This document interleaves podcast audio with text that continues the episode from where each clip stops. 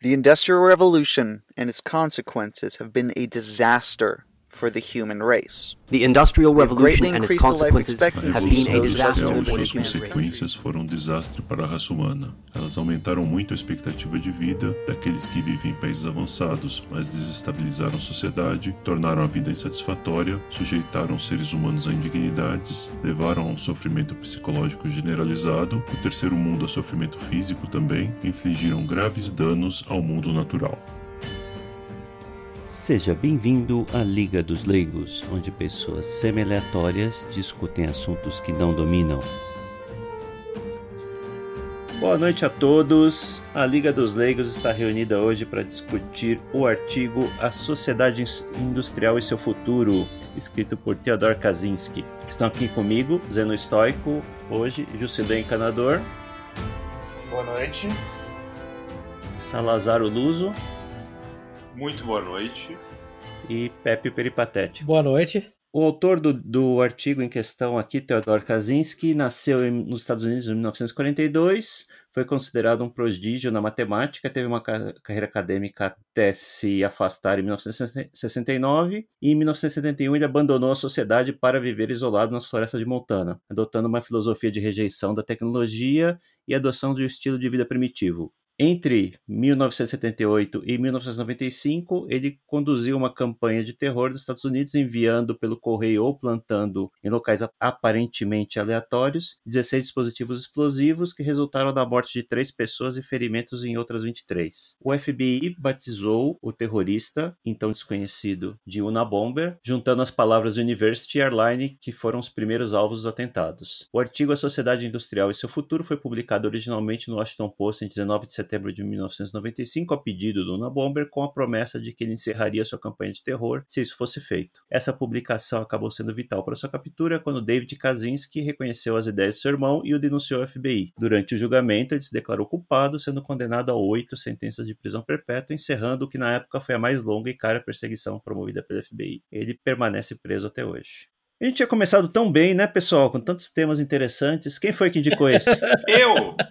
Tava indo tão bem. Não, mas não, é, não deixa de ser um tema interessante. O Unabomber, aliás, ele teve uma ressurgência recente, o paper dele, e foi adotado aí por várias pessoas que acreditam que eh, ele tem pontos válidos, né? Se você remover essa história aí, que ele matou três pessoas e feriu outras 23, né? E a gente olhar esse artigo olhos ah, distantes, digamos, a gente vai ver que tem algumas coisas aí que até são interessantes, né? A análise que ele faz da sociedade até proféticas, eu diria. É, considerando que o artigo foi escrito mais de 20 anos atrás, realmente tem alguns pontos que são bem, bem à frente né, do, do tempo. Então, eu li também algum tempo atrás, né? Nunca tinha me interessado, eu sempre achei o. o eu tinha a ideia, obviamente, que a, a imprensa forma na gente de que o Unabomber era um maluco e que todas as ideias dele eram extremamente radicais, e de fato algumas são bem radicais, né, isso não é mentira, mas assim, sempre a imprensa o,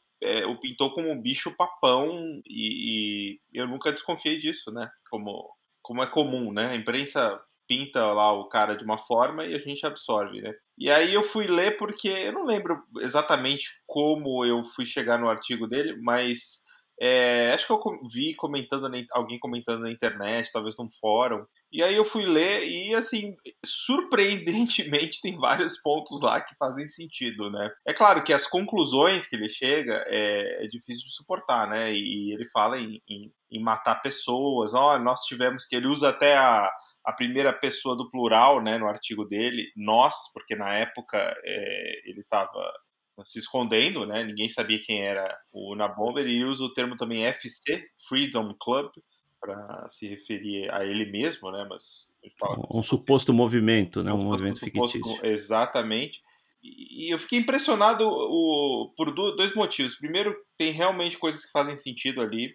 Se você separar, é claro, o fato dele ter cometido esses assassinatos. E outra coisa é o quão profético em, em relação à tecnologia, a influência da tecnologia na vida das pessoas. Então, eu achei interessante. O negócio foi escrito em 95, né? Como você disse. Pré-internet, pré-redes sociais, pré-Netflix, tudo, né? É, Então, exato. uma exato. tecnologia ainda. As tecnologias ainda incipientes. Eu acho que o artigo dele é, peca em vários sentidos, que ele tenta fazer uma análise do esquerdismo. Eu não acho que essa análise é tão profunda. Eu acho que é, tem análises bem melhores sobre, sobre o esquerdismo e o movimento esquerdista. Mas é interessante, mesmo sim. É, eu acho que a gente precisa separar em três partes o artigo, né? Um artigo escrito num, num formato acadêmico, né? Como se fosse um paper de, de faculdade. Mas acho que a gente pode dividir o artigo em si em duas partes. Que um é o diagnóstico que ele faz da sociedade, dos problemas da sociedade industrial, e outro é uma recomendação de plano de ação para endereçar esses problemas. Terceiro item que a gente deveria avaliar dele da obra são os métodos que ele usa, né? começando pelos métodos, acho que a gente tem que repudiar totalmente, né? Ele praticou atos de violência aparentemente aleatórios, não podemos endossar esse tipo de prática como uma forma de ter um, a propagação saudável de ideias. É, mas no, na parte das recomendações dele, que ele chama de estratégia, eu acho que ele erra, ele erra extremamente, mas a gente vai chegar lá. Na parte do diagnóstico dos problemas da sociedade industrial, eu fiz aqui um resumo do que seriam as ideias dele. É, primeira ideia é lá que ele chama de processo de poder, né? Que o ser, o ser humano precisa, o processo de poder é que ele chama que o ser humano precisa uh, sentir que obtém alguma coisa pelo, pelo próprio esforço. O esforço resulta em algum ganho para ele mesmo. Então, durante muito tempo, o isso foi necessário, o ser humano precisava de um esforço grande simplesmente para sobreviver. Com a sociedade industrial, a sobrevivência já não é mais um, já não requer um esforço tão grande. Então, muito do esforço das pessoas na atualidade são direcionadas para o que ele chama de atividades substitutas, que são hobbies, entretenimento, esportes, coisas que não são necessariamente essenciais para a sobrevivência. Vocês concordam com essa, essa diagnóstico que ele fala do processo de poder? Eu concordo. O processo de poder, eu acho que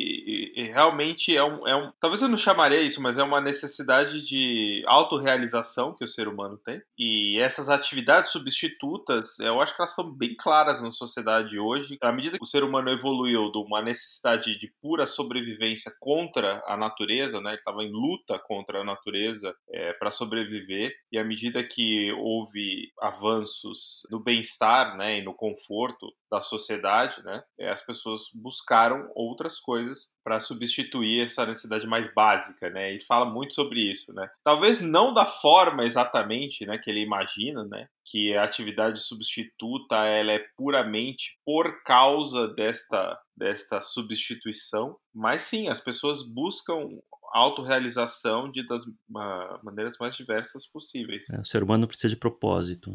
É, uma espécie de busca pelo propósito. A, a tragédia dele é que, na verdade, ele. A análise que ele faz. Eh, nisso ele me lembra muito o, o, o Ortega y Gasset, né? Ele faz uma análise muito boa do, da ausência de propósito do homem moderno mas como ele é essencialmente um materialista, a solução que ele propõe, inclusive no foco que ele dá para o Power Process, né, que ele chama do Power Process, foco que ele dá é extremamente materialista e extremamente ausente de, de aspectos transcendentais. Esse para mim é a grande falha, né? Essa é a grande tragédia dele. Ele está tentando resolver o problema Exato. da matéria sem ascender além da matéria. Uma, uma coisa que é clara no, no documento todo é praticamente a ausência de propósitos, objetivos espirituais e mesmo de família, porque um dos aspectos do, dos processos processo de poder, uma das conquistas do, do, do homem é o fortalecimento, o estabelecimento da sua família. Né? Eu tô tentando lembrar agora quem que era, eu não lembro se era o Dominic Venner, que tinha uma frase ótima, eu não lembro se é o Dominic Venner, tá? mas ele falava, até que você tenha uma lareira acesa, uma espingarda na parede, filhos aos seus pés, você, você não terá constitu, constituído a sua vida. Então eu não vejo isso nele, no Ted Kaczynski, até mesmo pela própria, claramente, além de todos os aspectos, a própria é, é, disfunção mental que ele tem, apesar de ser claramente um gênio. Tem um que 150, 160, um negócio assim, mas ainda assim. Esse para mim que é a grande tragédia dele. É, é um tradicionalista materialista tentando resolver um problema que é insolúvel, né? Porque na verdade ele continua a tratar o homem como uma unidade funcional, orgânica, que precisa ter desejos atendidos. E na verdade a, a proposta da sociedade moderna, se for ficar naqueles três grandes grupos lá, o Eurasiano, asianos, os, o califado e o, e o Global Home, a proposta do Global Home é tentar resolver esse problema com o famoso que a gente chama em inglês do bugman, né? O cara que vai viver num pod, comer insetos, uh, se masturbar por pornografia, e com isso ele vai ter um constante fluxo infinito de endorfinas, e essa vai ser a felicidade artificial dele. Né? Só que a saída disso qual é? Entendeu? Qual a saída que ele propõe? Ele propõe uma revolução nos modos da Revolução Russa ou Revolução Francesa? Sim, uma revolução global Aham. contra a tecnologia. É um Sim. negócio absolutamente impraticável, né? Sim, mas você veja que ele não substitui a tecnologia co- com uma dimensão espiritual, né? Esse que é o ponto. Eu acho que aí é o, é o ponto que ele realmente ele acha que uma volta a um primitivismo bastaria para o ser humano. E é claro que o homem primitivo, sem ah, esse lado espiritual, ele não, nunca se mostrou completo. Sim. Né? Se você se voltar só ao primitivismo, também não vai funcionar. Eu acho que aí realmente. A- a- aliás, eu esqueci agora o nome da tribo, a, da tribo aborígene, que tem uma característica interessante dessa tribo aborígene, cujo nome não me lembro agora, é que eles não têm o conceito de, de vida além da morte, eles não têm o conceito de transcendência. Então, em grande medida, eu me lembro que um dos caras que escreve aquele blog Orthosphere, que é um excelente blog tradicionalista, né, o, o Bonald, eu me lembro que ele chegou a falar, a pergunta que você tem que fazer aqui, eu estou falando de um cara que é professor de astrofísica, por que que o homem ocidental moderno tem o mesmo nível de religiosidade e transcendentalismo que o aborígene australiano? Então, para mim, esse- essa falsa dicotomia, esses são dois extremos do qual o Theodor Kaczynski está levitando, está flutuando. Ele quer sair da ausência da- do deserto espiritual do, do global homo ocidental, do homem ocidental, para o aborígene. Só isso. Você nada, não é nada mais que um animal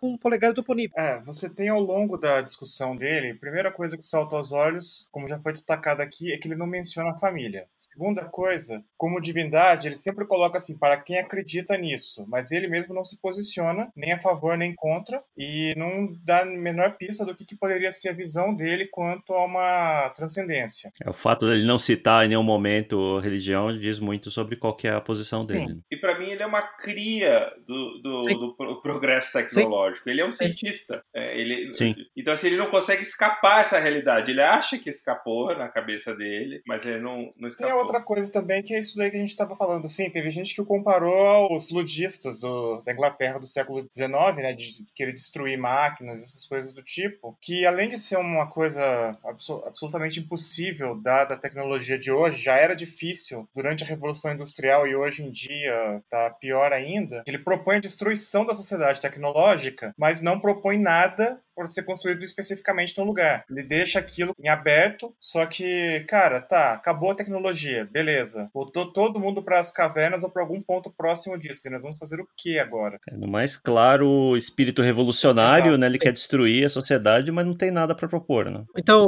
Juscelino, então ele é um, em primeiro lugar, ele é, ele é um clássico gnóstico, né? Sociedade, o universo está errado, eu vou corrigir o universo. E em segundo lugar, nesse processo, não é simplesmente acabou a tecnologia e todo mundo vai às cavernas. Acabou a tecnologia, dos 7 bilhões de pessoas no planeta, 6, 6 bilhões, 6,8 bilhões morrem e a gente volta para as cavernas, né? Porque Sim. você tem que lembrar que a característica da agricultura industrial moderna, por exemplo, a expansão populacional na África, ela só acontece por causa da moderna agricultura ocidental, que na verdade envia alimento para a África, né? Se essa correia de transmissão ocidental parar só na África, por exemplo, nós teremos tranquilamente morte na casa de centenas de milhões, Sim. centenas de milhões. Sim, e medicina moderna, e toda a produção de energia, né? Que, como é que o pessoal vai viver no Canadá sem energia? Sim. Isso, e ele, e ele reconhece isso, e até isso é uma demonstração de que ele realmente tem uma modéstia mental. Ele não parece eh, se preocupar muito com isso. É, vou morrer sim, ele reconhece. Vai morrer gente, Vão capitão. morrer as pessoas, fazer o quê, né? Vou, nesse momento, eu até, eu até me arrisco a fazer uma defesa dele no seguinte sentido, e eu gostei muito do que você falou sobre o fato dele ser, no fundo, ele é um filho do iluminismo. A questão toda é a seguinte: ele fala, é, essas pessoas morrerem talvez seja um mal menor do que uma sociedade que vai viver escravizada, uma sociedade que vai viver sem é, liberdade. Então, em certa medida, ele entroniza uma ideia que eu considero é, inconsistente de liberdade como bem supremo, como a coisa mais próxima de, de- de bem transcendental que você pode imaginar, e por conta disso o sacrifício de bilhões, de bilhões é válido. Essa me parece, essa me parece ao contraponto dele. Claro que eu insisto que o modelo dele, de, de- a ideia dele de liberdade, que é a ideia do iluminismo de liberdade, ela é incoerente, né? Ela é incoerente basicamente porque é uma ideia de liberdade no qual. Qual é a ideia básica de liberdade moderna? É baseada no conceito de direitos. Mas é, o, o direito, o direito ele tem uma, ele, ele é ao mesmo tempo um empoderamento, vamos colocar para fazer alguma coisa, mas também é uma restrição no outro, né? Se eu falo que você tem o direito de X, na verdade eu estou dizendo que você tem autoridade para fazer X. E se eu impedir você de fazer X, alguém vai ter que restringir o meu direito de impedir você de fazer X. Então quer dizer que é, um, é, é para mim é um modelo que fica constantemente autocancelável, que vai autocataliticamente aumentando, na verdade, o poder do Estado. Né? Não, não, tem jeito. Cada nova liberdade, na verdade, é só, só aumenta o aparato para garantir essa liberdade. E ele cai nessa armadilha também, né? O Ted Casillas, como praticamente todo o, o liberal, liberal no sentido clássico, liberal clássico cai, né? E, é, mas essa parece para mim a grande, o, o grande quid pro quo dele. Para evitar essa subserviência, é preferível que as pessoas morram. Exato. É, liberdade, até tô lendo aqui no artigo, ele define. Agora você tá lendo? Não, eu estou, eu estou citando o artigo. Eu já li o artigo. Ah, tá bom então. okay. é, liberdade ele entende como oportunidade a, a, é, de seguir nesse, é, nesse processo de poder com, com objetivos reais, não os, os, os, objetivos artificiais e essas atividades substitutas sem interferência, manipulação Isso. ou supervisão de alguém, especialmente uhum. é, de grandes organizações. Tá? Então ele, ele, ele ainda completa aqui: liberdade significa estar em controle, ou como indivíduo, ou como membro de um grupo pequeno, de questões de vida ou morte é, da existência humana, né? Ele põe aqui alimentação, é, vestimenta, né? abrigo. É, você veja que interessante que em nenhum momento ele, ele menciona deveres, né? Ele menciona, em última instância, direitos e não deveres, né? Desses, desses, desses indivíduos. Não, porque a unidade dele é o indivíduo, né? O indivíduo é responsável pelo seu próprio sustento e isso tá bom demais para ele. O grupo que esse indivíduo tem inserido, para ele, é um acidente, praticamente. Pois e, é. E sempre pois um grupo é. pequeno. Esse é o modelo né? libertário clássico, né? O modelo uhum. libertário clássico que vai contra a natureza quintessencial do ser humano, né? Que é um animal social e que é um animal que vive uma cadeia de interdependência de direitos, né? E deveres, né? Mais deveres do que direitos. Cada direito é um dever. Em defesa, até o que, o que ele, ele defende muito é viver em grupos menores. Aí, aí, aí eu acho que é um, algo que eu concordo no artigo, né? A sociedade orientada a comunidades menores. Família estendida, né? O, Isso. A vila, a tribo, esse tipo de é coisa. Exato. O, o Zeno Salazar, mas é, você tá vendo? É por, é por isso que eu sinceramente que é, é, é, trágico que ele não consiga, ele consiga identificar o problema e não consiga prescrever. Porque em grande medida você tá falando de famílias, de, de família estendida, tribos, paróquias, corporações de ofício, você está falando de grupos específicos que são pequenos, mas eles têm uma característica, né? Muitos deles não são voluntários, né? Você não uhum. escolhe a família onde você vai nascer. Um dos problemas que eu vejo aí, apesar de ele não dizer isso explicitamente, eu entendo que isso está implícito no texto, são pequenos grupos do qual você escolhe participar. Isso nem sempre é possível, isso nem sempre é verdade. Essa, para mim, é a grande fraqueza Sim. do libertarianismo clássico, entendeu? Essa ideia que você pode, se você tem o direito de abandonar qualquer grupo a qualquer momento, então seus laços com o grupo não existem realmente, né? Você não está com o grupo. Exato. É. Acaba sendo várias partes do artigo, para mim, são superficiais. Né? Eu acho que o artigo dele acerta quando fala do diagnóstico da evolução tecnológica, de como a tecnologia escraviza. Isso eu concordo quase que 100% vários aspectos, né? Da dependência aumentando da tecnologia. Ele até chega a mencionar a internet em 95, que era um negócio novo. Né? Curiosamente, ele acerta nos aspectos mais, vamos dizer assim, psicológicos da análise, né? Sendo que ele é por carreira ele era matemático, mas a, onde é, nos aspectos mais puramente tecnológicos eu acho que ele erra muito feio. Eu, eu tenho um problema muito sério com o artigo. É, aliás, é uma conclusão, acho que queria deixar para o final, talvez eu, eu repita ela no final. Ô Pepe, pensa num, pensa num homem primitivo. Tá. O que, que você pensou? eu pensei num aborígene. Uhum. Um aborígene, segurando uma lança, Sim. vestindo uma... Uma, uma tanga, um Neandertal. Uma tanga. Uma tanga, alguma coisa assim. Sim, esse, a tanga, a lança são elementos tecnológicos. O ser humano, ele não pode ser separado da tecnologia. O que nós temos, o ser humano inserido na natureza. Aí ele, fa... não, ele, faz, ele uma faz distinção. Uma Vamos ser justos com ele. Ele faz uma não, de, de, deixa, eu, deixa eu completar meu raciocínio. O ser humano não pode ser, ser separado da tecnologia. O, o, o, o, humano inserido na natureza, como parte da natureza, é o proto-humano. Então, os primeiros humanos já tinham algum, algum, algum tipo de tecnologia. Ferramentas, armas, roupas, tudo é tecnologia. E a gente vai seguir nesse desenvolvimento tecnológico até chegarmos nos pós-humanos, quando a gente vai é, fazer o pilote da consciência para uma realidade artificial, transformar nossos corpos em, em ciborgues ou alguma coisa assim. Ou ter 20 sexos ao mesmo O problema do artigo dele é que ele quer escolher um ponto arbitrário, agradável a ele, e falar, não, daqui não pode passar. Não, eu acho, eu acho que ele faz um ponto, é, eu não concordo com as conclusões, mais uma vez, mas ele faz um ponto de que existem tecnologias de, de pequena escala né? É, e, e, as que são necessárias de grandes organizações, né? Então, por exemplo, pra, ele até usa o exemplo da geladeira. Ele fala assim, para você ter uma geladeira, você precisa ter não só um processo de produção complicadíssimo para obter a geladeira, como você tem que ter energia elétrica, que também é uma cadeia complicada para gerar em, em, larga escala. Versus, de partes e peças. Um tecelão lá que tem lá um, um negócio em casa lá e faz uma roupa, entendeu? Eu acho que ele usa até um outro exemplo lá de tecnologia de baixa escala,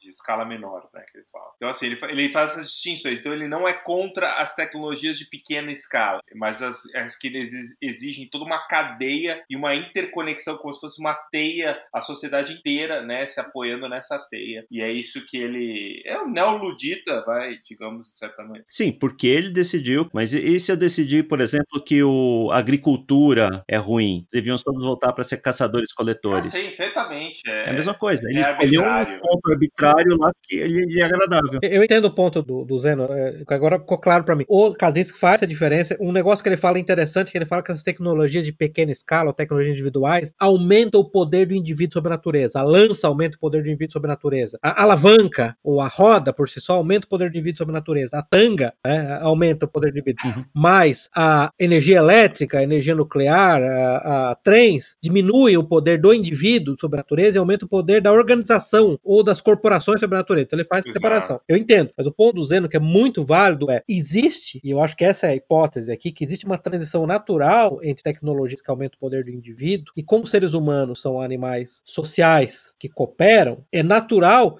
que eles comecem a agregar em corporações e essas corporações comecem a exercer o poder sobre a natureza. Então, essa transição ela é quase natural, dadas as inclinações psicológicas fundamentais do ser humano. E, portanto. E a necessidade de especialização, sim, né? Portanto, o que o Kaczynski propõe é que você pare num ponto que é arbitrário, sim, né? Como é que você interrompe esse circuito, né? Esse é o grande ponto. Na cabeça dele, você interrompe num ponto específico que, onde o poder do indivíduo é aumentado, mas não, mas não o da corporação. Sim, o ser humano é responsável por todos uhum. os itens necessários para sobrevivência, ou seja, você vai ser carpinteiro você sabe ser sapateiro, tecelão, ponto que qualquer sociedade, essas, essas atividades tendem a se, uhum. se, se, focar em nichos específicos. Então você ter o cara que só vai fazer sapato, que vai desenvolver tecnologias para isso. Tecnologias, instrumentos, ferramental para isso. E, e, assim vai, né? Essa ideia dele do indivíduo totalmente autossuficiente, para mim nada mais é do que outro daqueles daquelas nostalgias do passado que nunca houve, né? Igual muitos ambientalistas têm, né? Quando o homem vinha em harmonia com a natureza, devemos voltar uhum. lá para a floresta. É um, é um outro sabor sabor desse tipo de nostalgia. Eu acho que esse essa sociedade que propõe esse retorno para a natureza selvagem, eu acho que é impossível. Acho que mesmo que tenha existido algum dia, não, não é possível a gente retornar isso. Não, completamente impossível, idílico. Então, porque na verdade eu, eu insisto que o diagnóstico dele é excelente na medida em que a sociedade tecnológica, tecnoburocrática, moderna, ela caminha sim para o inferno na Terra.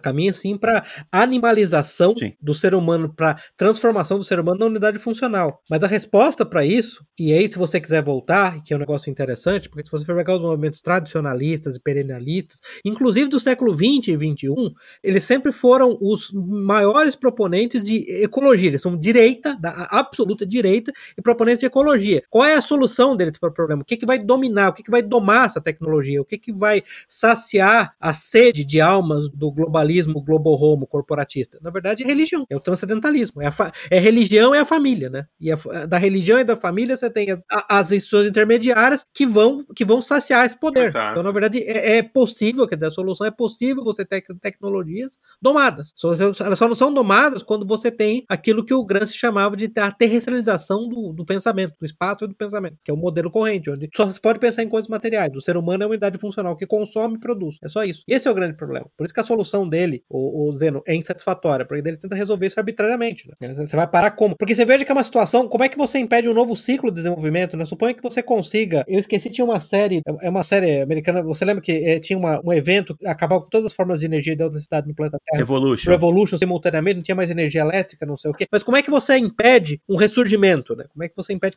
que, uhum. você descubra uma nova forma de energia da alta cidade? Então você vai ficar para sempre nesses ciclos de, de subida e queda, né? Subida e queda. Você vai ficar sempre nesses ciclos de corporatização e depois destruição, porque você não vai conseguir parar nesse ponto específico, né? não tem esse equilíbrio natural. Ele propõe queimar os livros técnicos, destruir as fábricas, é um negócio. Sim, é maluquice. É. Maluquice total. Além de destruir os produtos e as plantas, destruir o conhecimento também. Destruir né? o conhecimento passa por matar todo mundo que detém aquele conhecimento, né? Não simplesmente destruir o, o meio de armazenamento. Não tem, é, não dá pra desassociar. Mas é, é, é, é, Haja isso, bom é a tragédia, é a tragédia do, na verdade, do iluminismo em última instância, né? Dessa, dessa territorialização Uhum. do, do, da- do, do pensamento. É esse, esse é o resultado, é o resultado prático, não tem jeito. Você Sim. veja, quando ele fala, por exemplo, que nós estamos chegando num modelo insustentável, vocês devem lembrar daquele famoso modelo que foi criado para o Clube de Roma, né? Pelo Clube de Roma da União Europeia, que chama o Word Tree Model, né? O modelo Word 3, que é o modelo de simulação dinâmica. Tem vários, é, não, vou te- não vou tentar descrever o modelo aqui, mas se você procurar na internet, você vai achar os gráficos, né? Que mostra que realmente os recursos estão diminuindo, o, o número de mortes tá- vai, aumentar por volta mais ou menos de 2040, 2050. É, a projeção do modelo é que você vai ter um colapso por volta de 2040, 2050. Se você for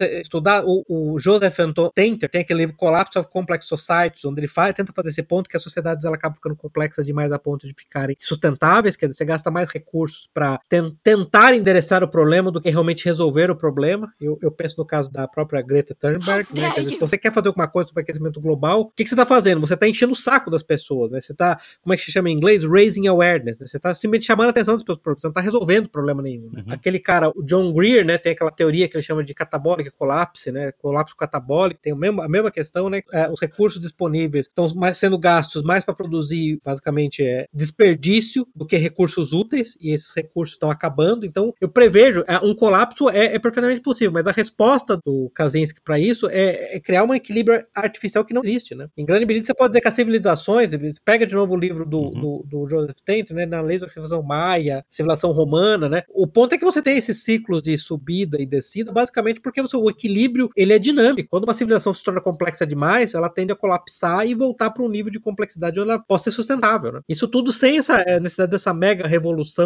coordenada, que esse é outro problema, né, gente? Eu não entendo isso. Como é que você vai. é, Uma revolução dessa não é espontânea, é coordenada. Isso é muito Tem engraçado. que ser simultânea em todos os locais do mundo, por todos os povos, Aham. ignora totalmente o tribalismo inerente a muitas culturas. Exatamente. Sim, aí, aí já parte para um utopismo assim absurdo, né? Uma, até- chega a ser até ingênuo. Ingênuo. né? Aí chega a ser realmente ingênuo. Uma coisa que ele fala que eu acho extremamente ingênuo. Não, não vai ter política na nossa Uhum. revolução. Você conhece alguma revolução que não tem nenhum aspecto político? Eu não conheço. Ah, o, o- Salazar, assim, eu lembrei de três livros até que eu anotei para discutir exatamente sobre essa questão, né? Inclusive, eu acho que na, na última aula do, do COF, o Olavo de Carvalho citou um, um desses três livros. É aquele A Cidade Desolada, a Revolução na, na Igreja Católica, da, da Anne Muggeridge, a, o- a Revolução do Niilismo, o, é, o Aviso ao Oeste do, do, do Hermann Rausching, e aquele livro do Bertrand Juvenel no, no On Power. Se você pegar os três livros, a questão fundamental, quando ele está analisando revoluções, a Revolução Francesa, a Revolução do Concílio Vaticano II na Igreja Católica, né, a Revolução, a Revolução Nazista, o ponto é que você não tem revolução que venha do povo, né? A revolução, na verdade, ela é a coordenação daquele grupo que está imediatamente abaixo das mega elites, que são ressentidos porque eles queriam ser, estar no topo das elites, e eles só eles estão um nível abaixo, e eles organizam politicamente para que essa revolução aconteça, né? Sim. dizer, É engraçado que ele cita isso, né? Pois é, ele, ele cita isso e, e aí ele simplesmente ignora essa, essa, que é praticamente uma lei, uma, uma, uma lei de ferro da história, né? Isso que é muito engraçado. É, Isso é muito bizarro, então. Mais uma vez, eu acho que assim, o, o sobretom ali no artigo é muito científico e desligado das, das questões políticas. Ele é realmente um filho do, do cientismo, do iluminismo. Isso, isso mesmo. E, e tem até dificuldade de reconhecer Tem, isso, tem. eu acho. Não sei, a impressão que eu tive é essa. A- a- tentando fazer uma, uma análise psicológica, assim, meio mequetrefe dele. Ele é maluco.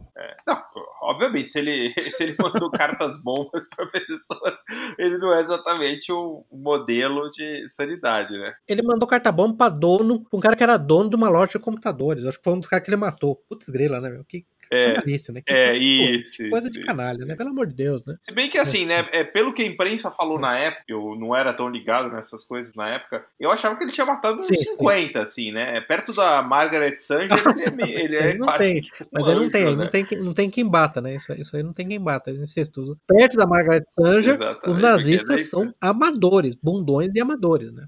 Várias vezes. Isso não tem nem diferença. Um ponto interessante, o, o, Zeno, você, falou que ele reconhece isso. Eu acho interessante que ele reconhece isso, esse ponto de que a- as revoluções, na verdade, são feitas por proto-elites ressentidas, não pelo povão. Porque nos primeiros capítulos, você lembra que ele fala logo no começo sobre os sentimentos de inferioridade que o esquerdista tem, como o esquerdista é o- eu não sei nem sobre socializado, que o problema dele é que ele é, que ele é muito preocupado, Sim. super socializado, ele é muito Super preocupado com, com- com os- as opiniões alheias e com o status alheio.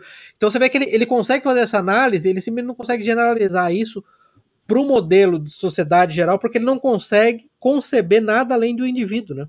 Esse parece ser o ponto dele, né? A estrutura dele.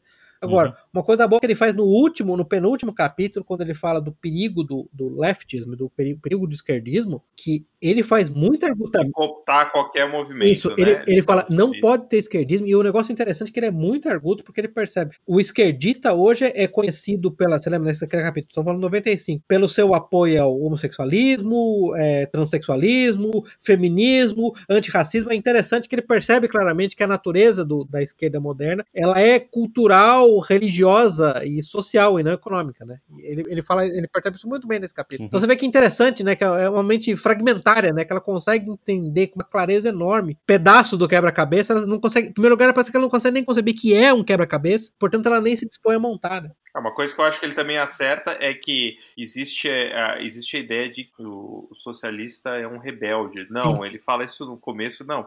Pelo contrário, ele é um cara que Aham. apoia o sistema. Ele, através desse, desse mecanismo de super so- socialização, ele tem um. Ele, ele se coloca num pedestal né, de código moral superior. E, e ele até flerta, ele não usa o termo, porque acho que o termo não estava na moda ainda, mas ele dá a entender é, que eles são virtual signalers, né? Eles, É isso, isso, isso. né, Ele não usa o termo, porque acho que o termo não existia ainda, não sei. Não. Mas, É, não, não, não existe. mas ele fala muito sobre como é importante para o esquerdista mostrar o quanto moralmente superior ele é. Que é basicamente a sinalização de virtude. Ou seja, o esquerdista é alguém desesperado por status. Exato. né? Então, o- por isso que eu tô falando, você vê, esse particular insight é super importante, porque assim, uma- 99% da, esque- da direita brasileira não percebeu isso ainda. Que status, é, que, que status é o que realmente machuca o esquerdista. Né? E ele já tinha percebido em 95, ele só não conseguiu ligar isso a, a uma, a uma estrutura social complexa. Né? Apenas um recado para a turma da direita brasileira que estiver nos ouvindo eventualmente. Esquerdista é biscoiteiro.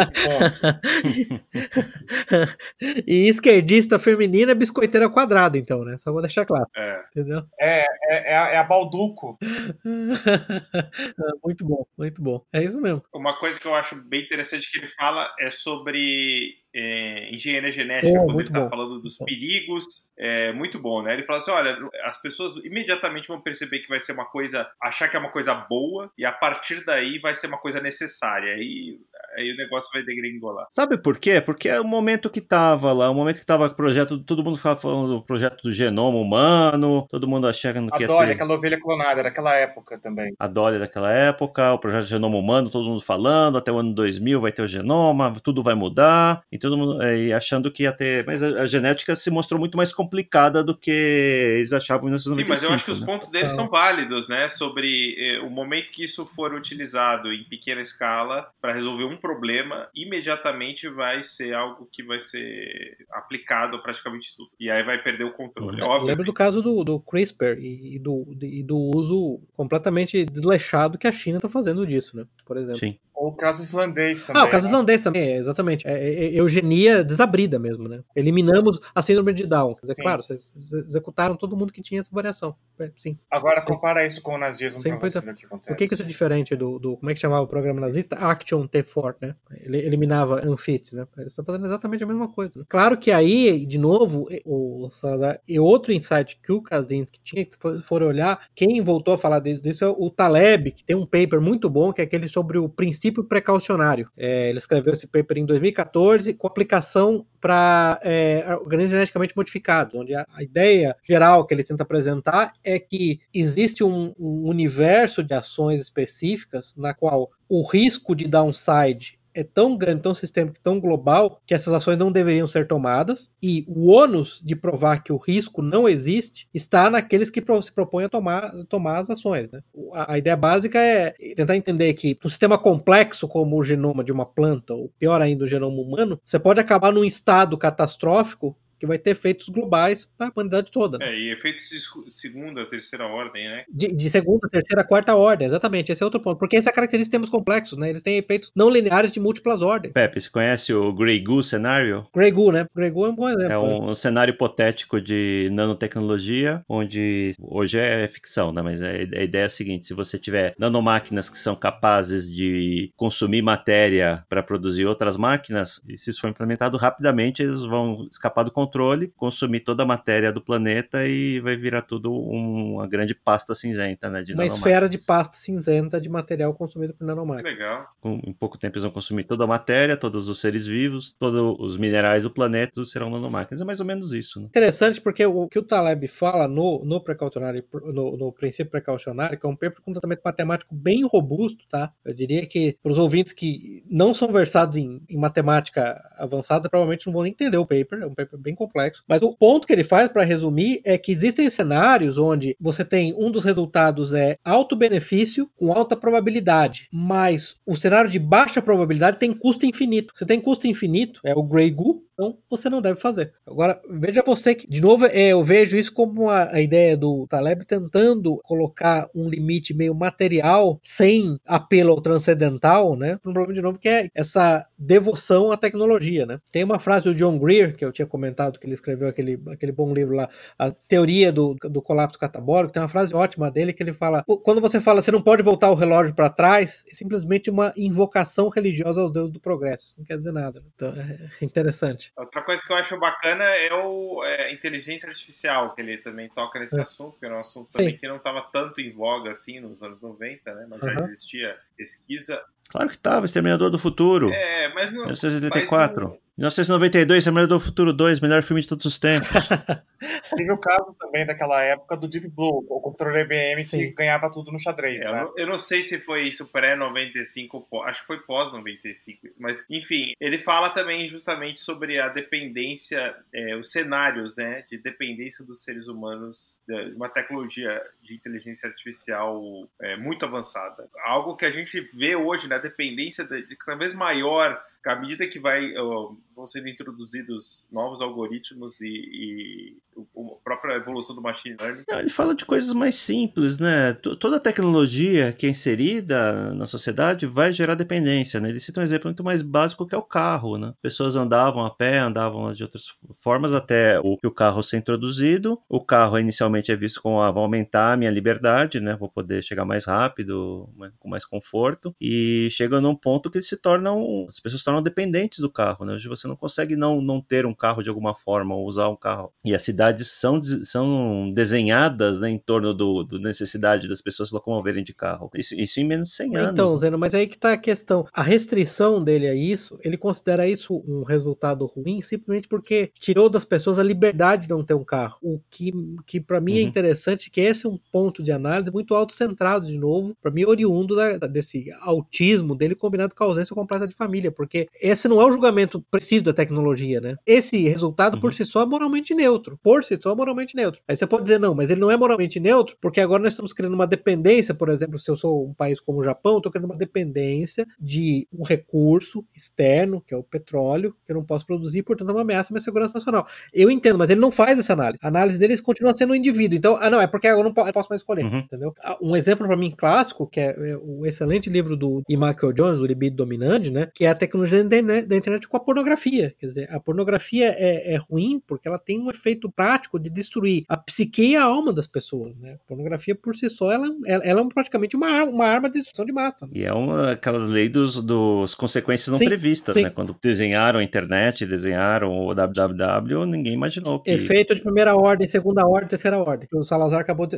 acabou de se referir. O efeito para a pornografia é uma droga, né? Vamos deixar claro, é uma droga. Você fala, pornografia tem que ser preso. Sim, você tem que ser traficante de droga, traficante de cocaína e heroína, sim, tem que prender pornógrafos também. Isso daí que isso não pode ser resolvido, mas por quê? Porque agora não, eu mas eu não tô analisando como ele em infringimento dos direitos ou dos, das vontades temporárias do indivíduo, que é isso que o Casinho faz o tempo todo. Essa, eu diria que essa é a diferença do foco de análise. Entendeu? Simplesmente reconhecer uhum. que a tecnologia, a introdução da tecnologia tem efeitos secundários e quaternários, e aí analisar a moralidade desses efeitos, né? mas sob um, um paradigma, de novo, social e transcendental, que é o que ele não faz. Deixa eu derivar aqui um pouco do nosso assunto. Tem uma outra coisa que ele fala que me incomoda demais também, é essa história que apenas a sociedade industrial teve impacto na natureza, que ele cita no parágrafo 183. Nossa, isso não, simplesmente não, isso é, não é verdade. Eu, né? eu, então, aí eu volto pro livro de Joseph Tenter, que ele analisou o colapso, e, e, o, e o próprio Jared Diamond, né? Sim, o, colapso. colapso, né? Os dois analisaram sociedades pré-industriais que, na verdade, causaram um enorme efeito na sua, na sua circunvizinhança, né? Isso realmente não faz sentido. É, eu acho que existe um argumento da, da sociedade industrial ter acelerado Perfeito. os okay. meios e a velocidade. Perfeito.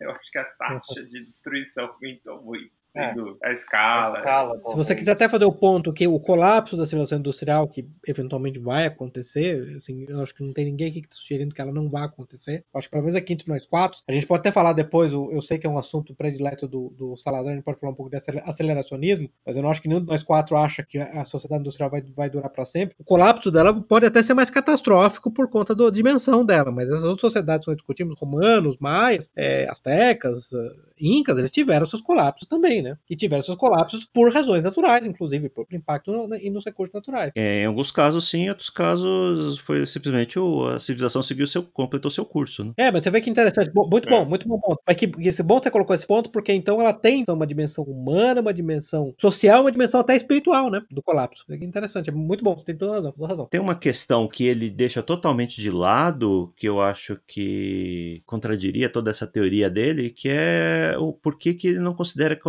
uma fonte de, de recursos é, poderia ser exploração espacial. A gente poderia criar habitats em órbita do planeta, ou colonizar Marte, ou minerar recursos dos asteroides, que ajudaria tanto a trazer recursos necessários para a civilização industrial sem impactar a natureza, como serviria como saída para essa população que não, não se adapta, essa população que hoje sofre, né, que requer essa autonomia, como ele fala, né, se ressente dessa falta de autonomia, essa falta de liberdade que a, que a sociedade industrial moderna impõe para eles é um pouco que os Estados Unidos serviram para a Inglaterra, né? Sim, é Austrália, né? Austrália São também, né? fronteiras, né? onde eles vão mandar lá os, os descontentes ou os indesejados, eles vão lá criar uma sociedade com variados graus de sucesso, né? Alguns vão prosperar, outros vão perecer, mas isso ajudou a dar uma sobrevivência. Se a Inglaterra não tivesse esses outlets, não tivesse restrita lá a ilha, talvez ela tivesse durado muito, muito menos tempo. Né? É, isso foi completamente ausente do texto, é uma excelente lembrança.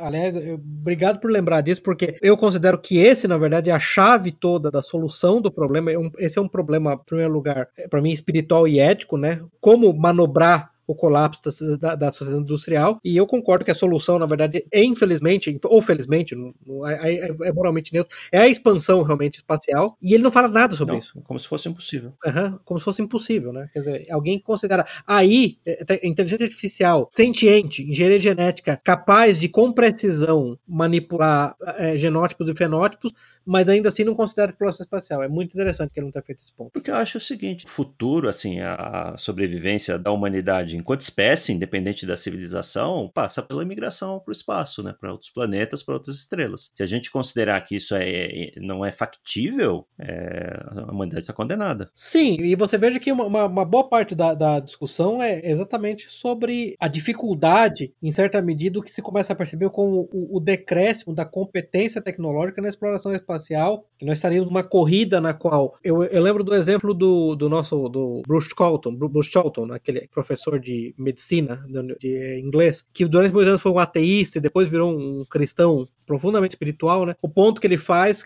é que há uma série de aspectos tecnológicos que estão, criando influências digênicas na sociedade. O ponto dele em particular é que nós estamos numa situação no qual o QI médio da humanidade tem, tem caído. Então, na verdade, estamos numa corrida para saber se o QI médio da humanidade vai cair antes que a gente consiga ter um programa de exploração espacial enquanto espécie humana que seja viável e capaz de levar a espécie para o espaço. Se a gente não conseguir isso, uma das possibilidades é que, dadas que as fontes de energia barata, como o carvão, se esgotaram, é que nós estaríamos presos numa, em algo como a idade do ferro para sempre. Eternamente. Também é muito interessante que você tenha colocado esse ponto, porque há, há uma linha, uma cadeia toda de pensamento que vê como crítica a necessidade de estabelecer um programa espacial de colonização viável o mais rápido possível. Sim, concordo. Não é o retorno à, à natureza que vai causar a humanidade prosperar eh, eternamente, né? Cedo ou tarde acontece alguma coisa, uma epidemia, é um super vulcão, é um asteroide e vai exterminar a humanidade e pronto. Ou uma guerra nuclear, por que não? Uma guerra não, nuclear não também. É, não, é, não é nada inviável, mas eu acho interessante esse ponto aqui. É importante lembrar que as formas de energia baratas que, que permitiram o início da, evolu- da Revolução Industrial, elas se esgotaram, basicamente. Não tem mais carvão. Sim, petróleo, mesmo o petróleo está Sim. cada vez mais complexo de você extrair petróleo. Né? Eu não sei se ninguém, ninguém sabe se a gente atingiu o pico de petróleo, Sim. mas um- um- é um recurso finito, né? Um dia ele vai acabar. E a humanidade, né, independente das, do uso para como combustível, ele é altamente dependente do petróleo né, Uhum. para praticamente tudo. É, mas, mas veja você que interessante que o Kaczynski.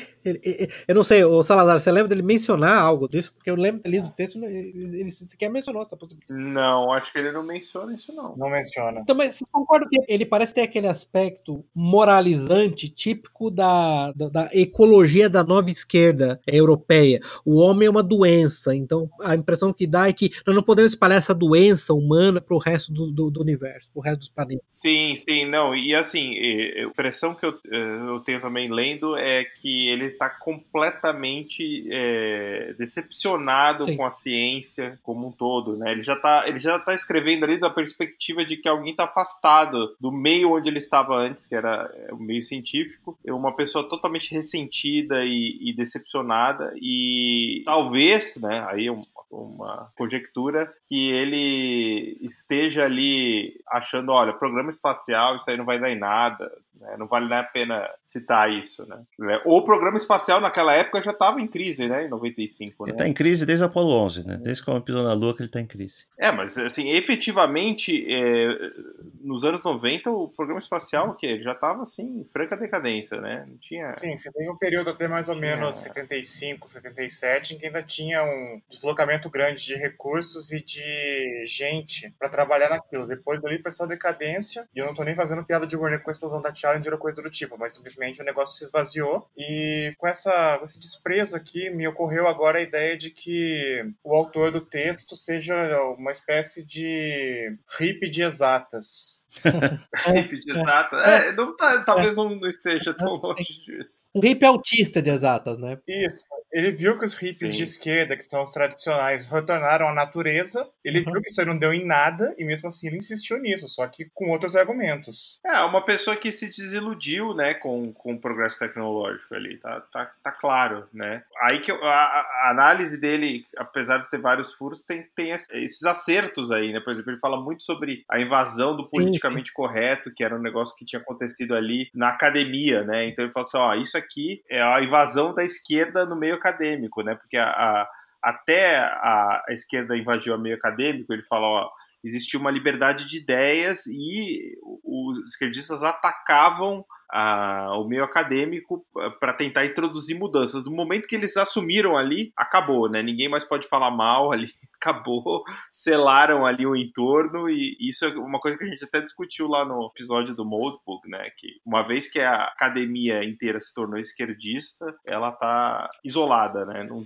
não tá mais suscetível a nenhum tipo de Então, crítica. Salazar, mas, é, é, mas me desculpa revisitar esse ponto, porque essa é a minha grande decepção com ele, Ted Kaczynski. Por que, que isso é ruim? Na opinião dele, isso é ruim porque não permite que as pessoas tenham liberdade de, de- falar o que elas quiserem. Um tradicionalista, um reacionário, alguém que acredita em transcendentais, diria, isso é ruim porque ele impede que as pessoas falem a verdade. A verdade existe, independente das mentes humanas, e a verdade tem que ser conhecida, tem que ser tocada e conhecida. Esse para mim é o grande problema. Ele continua a moldar isso como uma restrição ao indivíduo, não uma restrição a uma verdade superior que está além dos indivíduos. Sim, ele não toca nesse ponto e ele parece defender justamente um ponto de vista, né? Não necessariamente a verdade. Então, ele é vítima da mesma coisa que os esquerdistas. certo? Agora, gente, uma pergunta. Foi só, só eu que achei o texto relativamente repetitivo? Ou vocês, vocês- ou foi Sim, é repetitivo, repetitivo. Também é a marca de uma pessoa ressentida ali. Ali, né? Sim, O- isso. é Butthurt, né? Isso, exatamente. Ele é, é, esse é outro problema. fica batendo nas mesmas teclas. É, esse é outro ponto que eu percebi. Então eu não sei até que ponto exatamente o ressentimento dele leva ele a ter essa ânsia aniquilacionista, né, o, o Zeno? Por, Sim. por que que ele não considera um modelo que a gente acabou de discutir de expansão espacial perfeitamente racional? Pelo menos racional o modelo é.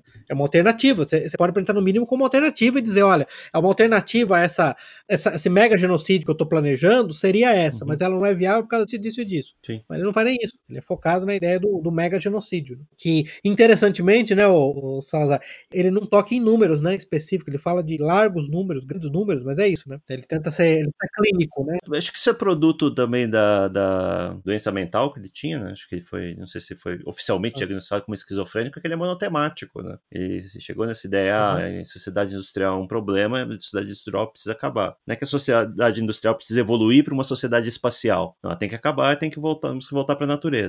E é isso, ele tenta encontrar os mecanismos para justificar essa ideia, né? É, é que é, ele tá muito mais preocupado não com os efeitos da escala, mas sim com a psicologia. Ele fala muito sobre a psicologia das pessoas na sociedade industrial, né? Em que as pessoas estão mais deprimidas porque elas não Uhum. têm um senso de autorrealização real. É, e isso acho que é, é discutível. É, isso é o que salva o texto, né? Esse, esse É. diagnóstico do sofrimento humano que a sociedade industrial moderna Impõe. impõe, às pessoas, Sim. né? Essa falta de propósito que as pessoas. Níveis de estresse maiores, né? Que ele fala assim: ah, à medida que a sociedade evolui, ela vai impondo mais níveis de estresse. Impõe estresse, e ao mesmo É. tempo que a sociedade impõe o estresse, ela impõe os mecanismos para aliviar o estresse, né? As pessoas com drogas, entretenimento. Excelente. Esse é muito bom. Exato. Ali eu acho que é um bom diagnóstico, exatamente. Que a gente vê entretenimento, ele assim, para cada para cada nova dose de estresse tem uma nova dose de, de alívio ali, né? De, na forma de entretenimento, a gente falou de pornografia. A pornografia,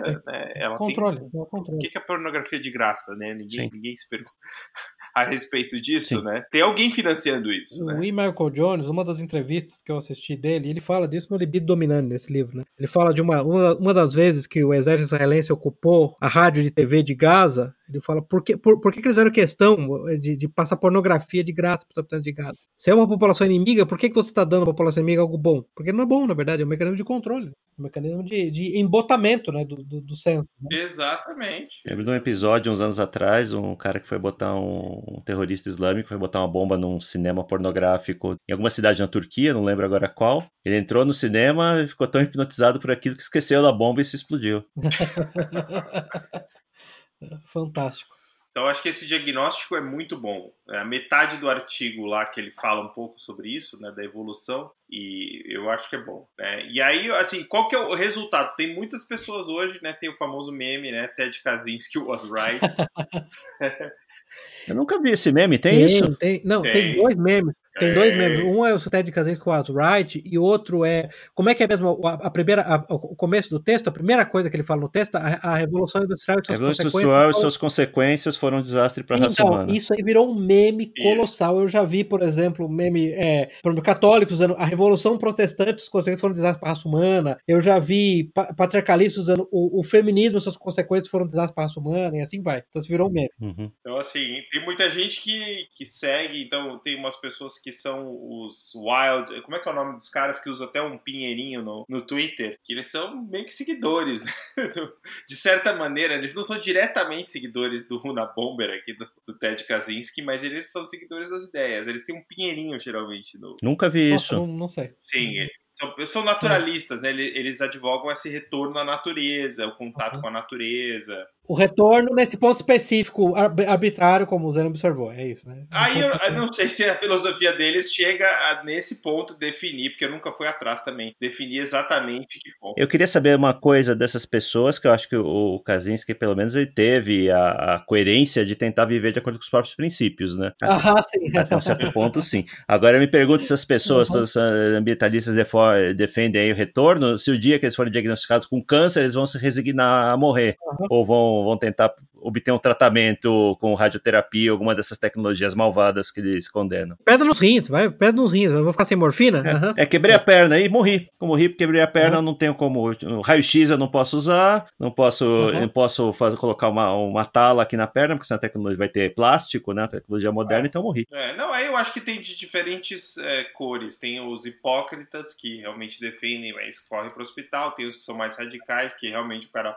quer morar numa um chalé lá no meio do mato. Deve ser uma minoria absoluta esses aí. Uhum. Tem diversos batidos. Ah, Os que a gente vê na internet, pelo, eles usam a internet, né? Então, Logo. assim, eles, não tão, eles não são tão, né? Mas, mas existe essa coisa, pelo menos, de ficar em contato com a natureza. Mas eu me pergunto também o seguinte: beleza, vamos adotar esse estilo de todo mundo fosse para a natureza, não ia, ia faltar natureza. Exato, Qual exato. que é a ideia? Assim, é, mesmo que você, ah, todo mundo vai aprender a plantar, caçar, pescar, construir seu próprio abrigo, vai faltar espaço para todo Mas- mundo. Isso aconteceu com o próprio Ted, porque ele foi para uma cabana isolada no interior dos Estados Unidos. Realmente no começo não tinha ninguém. Uhum. E depois foi uma galera lá comprando terrenos e instalando os chalés deles, ainda que não tão primitivos quanto o do Kaczynski, né? Chalé com ar-condicionado. assim, É, chegou num ponto em que ele se irritou com aquilo, falou: Não, peraí, tô destruindo aqui o meu paraíso, e ficou mais, Mais puto ainda. irritado ainda. Que é coisa de autista, né? Tipo assim, me deixa sozinho, né? É um incel, né? Bolsel, talvez, eu não sei. no caso dele. é. O- o- uma coisa interessante, né, gente? Só lembrando, já que a gente tá chegando perto do fim, uma das exigências dele é que o manifesto dele fosse publicado, que a gente acabou de discutir, né? Inicialmente, quem concordou em publicar o manifesto foi é, a revista pornográfica E aí Penthouse. ele não né? aceitou. ele não aceitou. Ah, é sim, é verdade. Ele não aceitou, ele, ele falou que não era respeitável, exatamente. Foi muito engraçado isso. Não, ele pediu que fosse publicado no Washington Post ou no New York Times, New York Times. no New York Times ou no Washington Post, um dos dois. E né? acabou sendo publicado nos dois, Eu- né? Uhum. Não, no Washington Não, Post. No New York foi. Times também, no mesmo Inicialmente, dia. É, né? os dois primeiro. publicaram, dois No publicaram. mesmo dia. Não, não, não. Ele foi Não, foi publicado. Bom, talvez eu esteja enganado, mas eu acho que ele foi publicado primeiro no Washington Post, porque o FBI. Não, não, não. Foi publicado no mesmo dia, 19 de setembro de 1995. Isso, eu li isso que foi no mesmo dia. Ah, é? Foi Então tá. É, Eu fiz uma pesquisa. Que, aliás, foi o que, que como Ok. ele falou, foi o que levou à captura dele. É, porque aí o irmão dele reconheceu Uhum. o, o estilo dele, as ideias lá e, e, e denunciou ele. No, no fundo, foi a, a derrocada dele foi justamente ter se exposto, né? Porque ele ficou, pô, desde. Ele começou os primeiros. Ele ficou 20 anos. Quase né? 20 anos, né? Né, Assim, ele tentou explodir um avião, né? Mas não deu certo. Sim, acho que o primeiro atentado que não foi bem sucedido, ele colocou uma bomba no, com altímetro em um avião É. e ela não Deu detonou, né? Então, assim, um, um cara, um cara que hoje, se você lê, tem, tem algumas coisas proféticas e, apesar de ser um cara totalmente materialista, ele fez um diagnóstico até ok de algumas coisas que vêm acontecendo, né? Essa, à medida que a sociedade vem, vem se desenvolvendo, você vê essas características aí, pessoas mais infelizes, mais depressivas, sob maior estresse. Aí entra essa questão da liberdade dele, que ele fala que a pessoa tem que ter autonomia, né? É um, é um conceito um pouco aberto, né? Ele fala que a, a, a verdadeira liberdade vem dessa autonomia. Vamos resumir aqui, né, o que que ele, o que que trata, né, o artigo. É que É, o, o- ser pra- humano, o- pra terminar, basicamente... o- o- o- Pode não, falar. Vai, pode falar. Fala você, maldito. Não, não, eu ia falar que. Eu ia falar que. Eu ia falar só pra terminar. Ele fez, é, a análise dele é boa, mas uma análise tão boa quanto essa, na verdade, foi feita pelo Papa Léo XIII, no, no Léo XIII, na, no Rero Novaro, o Papa Pio XII. E com uma, com uma, uma solução muito mais, muito, muito, muito mais palatável, né? Muito mais alinhada com a natureza humana. E eu acho, acho que não explodiram ninguém, né? Que eu saiba, não. Sim, exatamente. Não explodiu ninguém. O resumo da- das ideias dele aqui, que a gente acabou divergindo bastante, mas basicamente é o seguinte: que o ser humano necessita de um processo de poder, necessita que as, as ações dele tenham alguma consequência. A sociedade industrial moderna necessita que as pessoas sejam obedientes e funcionem como se fossem peças de uma grande máquina. O ser humano se ressente da falta de liberdade e direciona sua energia para atividades substitutas e ou se torna vítima de problemas psicológicos. A tecnologia e a dependência dela criam um sistema, um sistema aqui no sentido, entre aspas, né? É, um sistema no sentido de várias peças interligadas, não de uma, um mecanismo ou alguma coisa maligna, né? É uma coisa que simplesmente surge e é, esse sistema independe da ideologia do sistema político em vigor e que não é possível usufruir de uma sociedade tecnológica sem arcar com esses custos. Mais algum ponto aqui que vocês gostariam de destacar das ideias dele? Dos ideias que estão no É, uma coisa que eu achei interessante também que ele fala é que, que a política é subordinada a esse esquema da sociedade, esse sistema, e não o contrário, né? É, ele cita claramente no momento que o problema não é socialismo ou capitalismo, o problema é a tecnologia. Então ele fala mal dos conservadores, que eu achei legal. O Papaléu desse terceiro faz a mesma coisa na Rero Novaro. Fala mal do capitalismo e do socialismo, só pra lembrar. Crítica que é renovada pelo Pio XI na 40 Tá, ano também. Exatamente, pra lembrar. E aí, você disse que, ô Zeno, você disse que ia falar uma coisa que você tem dificuldade no final, já falou? É aquela parte da tecnologia lá, que eu acho que a tecnologia é intrínseca à história humana, Ah, a gente não pode tá, parar ela em algum momento. É, é um contínuo, né? Não é um. Tecnologia não, não é uma. É mais um processo, né, do desenvolvimento humano do que eras, né, tecnológicas.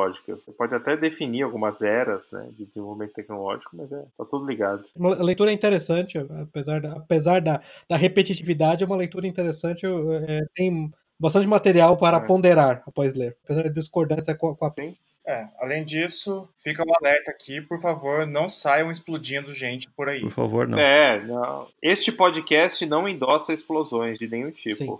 Não endossa. Bom, pessoal, vamos encerrando por aqui. Quem tiver interesse no artigo A Sociedade Industrial e Seu Futuro, ele é facilmente encontrável na internet. No Netflix tem uma minissérie chamada Manhunt na Bomber, que trata dos aspectos procedurais da perseguição ao, ao terrorista, né? não fala exatamente, fala um pouco, mas não muito da, da filosofia, do, das ideias que ele defendia. Acho que vale a, vale a visita também para ter um outro ponto. Vou me despedindo por aqui, Zeno Stoic, boa noite a todos. Jusilei. Boa noite e lembrem-se, o progresso nos deu helicópteros.